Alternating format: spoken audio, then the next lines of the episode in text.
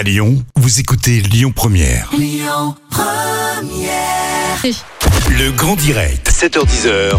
Manila Mao. Et ce matin, j'ai le plaisir de recevoir Roland Sicard, le directeur de l'Institut de cancérologie Sainte-Catherine, qui est également le fondateur de TESS, le premier distributeur de médicaments intelligents au monde. Bonjour Roland Sicard.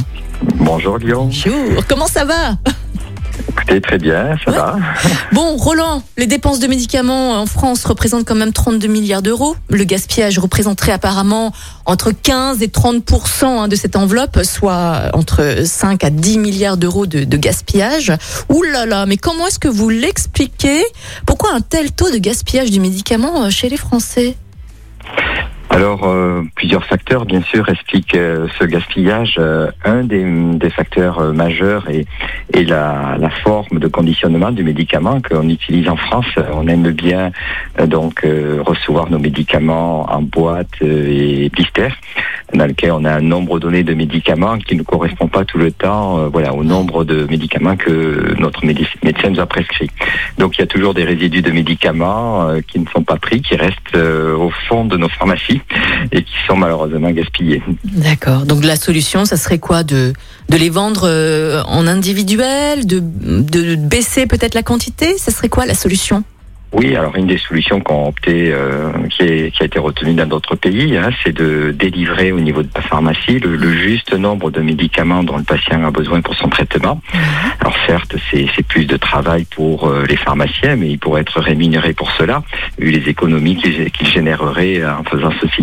D'accord, mais quels sont les médicaments qui sont concernés? Est-ce que ce sont les médicaments qui sont en libre service ou est-ce que ce sont les médicaments qui sont prescrits par les médecins? Alors les médicaments libre-service, euh, c'est vrai qu'on aime bien les consommer, mais là, bon, voilà, c'est notre choix, on va dire, si on les gaspille, on va dire, c'est notre responsabilité.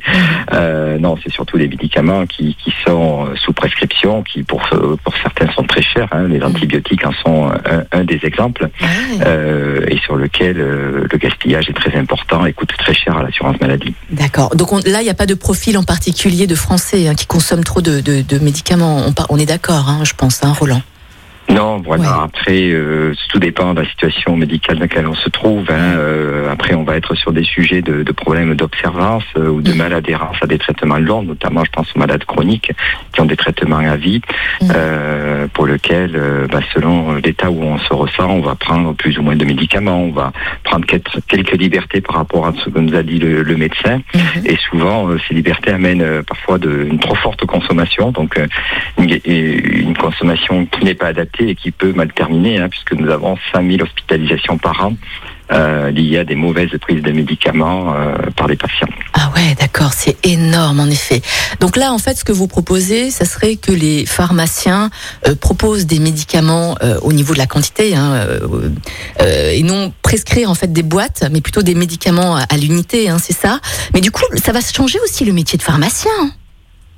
Oui, ben, euh, la haute autorité de santé dit euh, la, la bonne règle, c'est c'est laquelle on appelle la règle des 5 B, c'est-à-dire donner la bonne dose de médicaments au bon moment, au bon patient, euh, voilà, par la bonne voie, bon, un médicament oral par exemple pour, pour un cachet. Euh, donc c'est un peu le, le graal du métier de pharmacien, c'est d'ajuster en fonction de la prescription hein, à chaque patient cette dispensation de la bonne dose dont il va avoir euh, justement besoin. C'est un facteur d'économie et puis c'est un facteur de santé publique puisque si le patient prend bien la prescription du médecin, on lui évite, comme je disais tout à l'heure, souvent des effets indésirables ou des Mhm. problématiques qui peuvent mal se, mal se finir. D'accord, ok, très bien. Roland Sicard, merci beaucoup hein, en tout cas hein, d'être passé au micro de Lyon Première. C'était rapide et sympathique et voilà, passez une belle journée. Merci, journée à C'était- vous. C'était le directeur hein, de l'Institut de cancérologie Sainte-Catherine, mais également le fondateur de TESS, le premier distributeur de médicaments intelligents au monde.